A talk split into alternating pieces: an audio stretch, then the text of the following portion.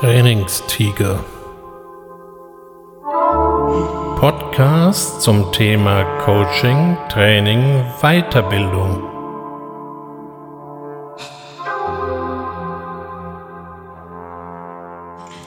Herzlich willkommen zur neuen Ausgabe des Trainingstigers und schön, dass Sie sich die Zeit nehmen wollen, mir zuzuhören. Ja, um Zeit soll es heute gehen. Zeit ist eine komische Größe. Man kommt ihr irgendwie nicht so recht auf die Schliche. Manch einer beklagt sich über den Zahn der Zeit und andere wiederum halten sie für Geld.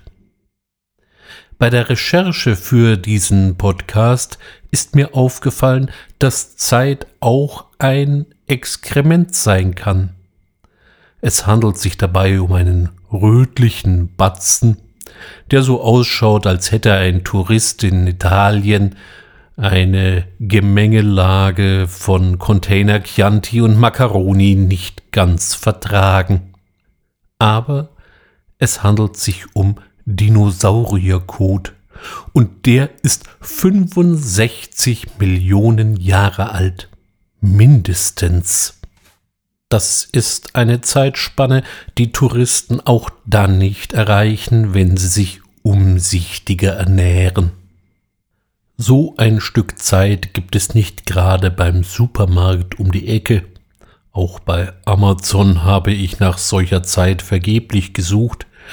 Allerdings bei eBay findet man diese Stücke Zeit in unterschiedlichsten Ausprägungen und Preisklassen. Und trotzdem hört man Land auf, Land ab, dass der oder diejenige keine Zeit habe. Es wünschen sich Menschen 25 oder 30 Stundentage. Was wäre denn dann bitte besser? Zeit ist per se die gerechteste Ressource, die wir nun mal zur Verfügung haben. Jeden Tag erhalten alle gleich viel davon, 24 Stunden. Es ist also gar nicht das Problem, dass wir zu wenig Zeit haben, sondern dass wir zu viel vorhaben. Der Fluch der To-Do-Liste. Gut organisierte Menschen schreiben To-Do-Listen. Da steht drauf, was sie an einem Tag erledigen wollen oder innerhalb der laufenden Woche oder in einem Zeitraum, den sie selbst definiert haben. Und in ganz vielen Fällen steht da zu viel drauf, also mehr Aufgaben als sie in der ihr zur Verfügung stehenden Zeit überhaupt bewältigen können. Wir haben also kein Zeitproblem, sondern eher ein Planungsproblem. Und das kann auf Dauer ganz schön frustrierend sein, wenn immer so viel auf der To-Do-Liste übrig bleibt und dann wieder auf die nächste Liste geschrieben werden muss und auf die nächste und so weiter. Wenn Ihnen das auch so geht, so machen Sie wahrscheinlich auch immer den gleichen Fehler. Wenn Sie Ihre To-Do-Liste planen, konzentrieren Sie sich auf die Aufgaben, die Sie erfüllen wollen und lassen Ihre Erfahrungen dabei völlig außer Acht. Sie planen also Ihre Aufgaben in einer Laborsituation, als gäbe es da kein Außenrum, Kollegen, die was von einem wollen, der Chef, Krankheit, schlichtweg schlechte und unproduktive Phasen und was einem sonst noch alles querkommen kann. Das Allerschlimmste, je motivierter sie sind, desto katastrophaler fällt die Planung aus, und To-Do-Listen schreibt man meistens dann, wenn man einigermaßen motiviert ist.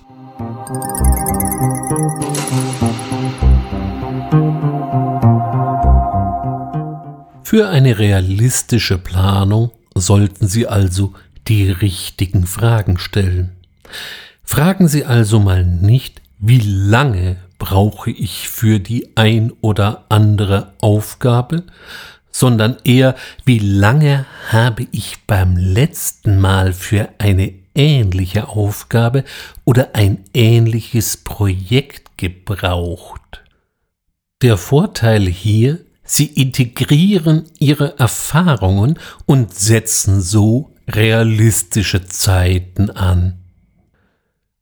Wenn Sie noch mehr Objektivität gewinnen wollen, dann fragen Sie doch mal jemand anders, und der soll Ihnen zu Ihrer Zeitplanung Feedback geben.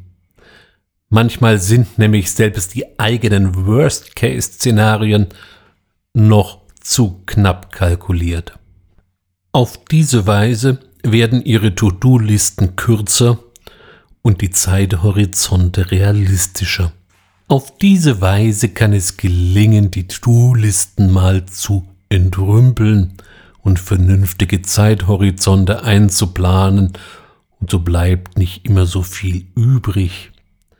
Auf der anderen Seite, was wird dann zum Beispiel aus dem Thema Training oder Weiterbildung? Dafür scheint dann plötzlich mal wieder gar keine Zeit zu sein. Dieses Problem haben viele erkannt und bieten stattdessen eine Art Tankstellenlernen an. Schnelle, einfache Trainings. Sie fahren dahin, sie werden aufgetankt, intellektuell sozusagen, und dann fahren sie schlau wieder weiter. Und je öfter man das macht, desto kompetenter werden sie. Denken Sie das wirklich? In vielen Unternehmen wird tatsächlich so agiert. Aber es kann nicht funktionieren. Zum Lernen brauchen Sie Zeit und Energie. Und wenn Sie die nicht haben, wird das nichts, weil es ist ja nicht damit getan, sich einfach mal den Kopf vollstopfen zu lassen und dann kann man das. Nein, Dinge wollen reflektiert werden und wiederholt werden. Wir haben ja schon des Öfteren drüber gesprochen. Unser Gehirn ist hier einfach ein bisschen träge. Bis sich da etwas verankert, bis wir die entsprechenden neuen Nervenverbindungen gefunden haben, vergeht Zeit und da braucht es Wiederholung, Wiederholung, Wiederholung. Gerade wenn es um die Veränderung von fest eingefahrenen Kommunikationsroutinen geht, die vielleicht auch ein bisschen Staub angesetzt und nicht unbedingt immer die effizientesten waren oder sind, wenn Sie diese ändern wollen oder sollen, dann wird das kaum mit einem Trainingsevent abgehen, wo einer vorne steht und sagt, so und ab heute machen Sie das bitte nach dem Schema erstens, zweitens, drittens und ab dafür. Das kann man sich zwar anhören, aber das wird sich kaum in die alltägliche Routine einschleichen. Das prallt einfach so an einem ab. Wer also darauf setzt, dass dieses Tankstellenlernen tatsächlich funktioniert, setzt auf reale Zeitfresser. Denn was anders sind diese Trainings nämlich nicht. Sie vergeuden ihre Zeit ohne einen wirklichen Effekt. So wie wir vorhin bei den To-Do-Listen gefragt haben, nicht wie lange brauche ich dafür, sondern wie lange habe ich beim letzten Mal gebraucht, gilt es jetzt auch hier beim Training. Nicht wie schnell lerne ich das, sondern wie lange habe ich beim letzten Mal gebraucht, um etwas Vergleichbares zu lernen. Und hier kommt eben raus, es geht nicht nur um die reine Stoffvermittlung, sondern eben auch um die Zeit danach, ums Ausprobieren ums Testen. Ja, da kann auch mal was daneben gehen. Ja, da laufen Sie vielleicht auch mal gegen die ein oder andere Pumpe. Genau diesen Zeitraum sollten Sie allerdings einkalkulieren.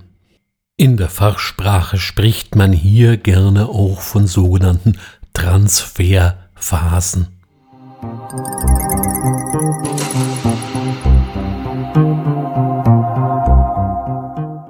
Ein weiterer wichtiger Punkt ist, sich auch nicht zu viel auf einmal vorzunehmen. Wer versucht, alles gleich auf einmal zu verstehen, der wird scheitern und muss dann wieder von vorn anfangen. Und schon haben wir wieder einen Ressourcenfresser und sie verbrennen ihre Kapazitäten. Also ist es sinnvoll, komplexe Materien aufzusplitten ein erster Einblick, ein erster Schritt und dann dürfen Sie damit erstmal spielen. Probieren Sie aus, was Sie gelernt haben, wiederholen Sie das und schauen Sie, dass Sie sich das gut merken und verinnerlichen können. Und dann kommt der nächste Schritt. Vorher ist es natürlich nochmal sinnvoll zu fragen, ob das, was in Schritt 1 vermittelt worden ist, wirklich bei jedem angekommen ist. Und wenn ja, dann bauen wir weiter an dem Gebäude, was wir lernen wollen. Jetzt sehe ich gleichsam vor mir schon besorgte Gesichter, die mir sagen wollen, ja, das ist ja eine ganz nette Idee, aber dafür haben wir doch gar nicht die notwendigen Ressourcen, wir haben doch keine Zeit. Dieser Satz wird gerne immer als argumentative Keule eingesetzt, um weitere Diskussionen abzuwürgen. Wir sollten uns den einfach mal aus dem Sprachgebrauch streichen. Die Alternative, auch wenn sie rein sprachlich etwas länger daherkommt, könnte heißen, ich habe mir die Zeit nicht eingeplant, weil ich mir vielleicht der Notwendigkeit nicht bewusst war oder weil es mir einfach momentan noch nicht wichtig genug erschien. Zum Abschluss fällt mir hier noch ein Sprichwort ein, was in der arabischen Welt wohl beheimatet ist. Es lautet, als Allah die Zeit erschuf, schuf er sie zur Genüge. An diesen Satz sollten wir uns hier und da mal wieder erinnern, denn Zeit ist für alle da, es ist nur eine Frage, wie wir sie füllen und mit welchen Priorisierungen wir vorgehen. Und für noch etwas möchte ich mir heute mal Zeit nehmen, nämlich ich möchte mich bei Ihnen bedanken. Ich möchte mich insbesondere bei einer ganz speziellen Hörerschaft bedanken. Eine Gruppe der treuen Trainingstigerhörer sitzt nämlich in USA. Wer wie ich einen Podcast mal plant, der hat eher das deutschsprachige Originalpublikum, also Deutschland, vielleicht noch ein bisschen Österreich oder gar die Schweiz im Blick. Aber auf keinen Fall denkt man an transatlantische Verbindungen. Ich gebe zu, als die USA in den Download-Statistiken als Zielland aufploppten, war ich zunächst eher amüsiert und hielt das für Rauschen. Da hat halt mal jemand draufgeklickt und ein bisschen rumgestöbert. Das kommet und geht vorüber. Aber das tat es nicht. Und so kann ich heute davon ausgehen, dass eine doch beträchtliche Hörerzahl eben in Nordamerika zu Hause ist, und ich fühle mich darüber sehr geehrt. Natürlich freue ich mich über jeden Zuhörer, der sich die 15 Minuten Trainingstiger zu Gemüte führt. Aber unerwartete Hörer sind nun mal besonders spannend. Wenn Sie mögen, können Sie sich ja mal zu erkennen geben unter info at wösner-training.de. Natürlich gilt diese Einladung für jeden meiner Hörer. So viel Zeit musste eben heute auch dafür einmal sein. Ich bedanke mich, wenn Sie mir bis hierher gefolgt sind, freue mich auf ein Wiederhören, sage bis bald, Ihr Ulrich Wössner.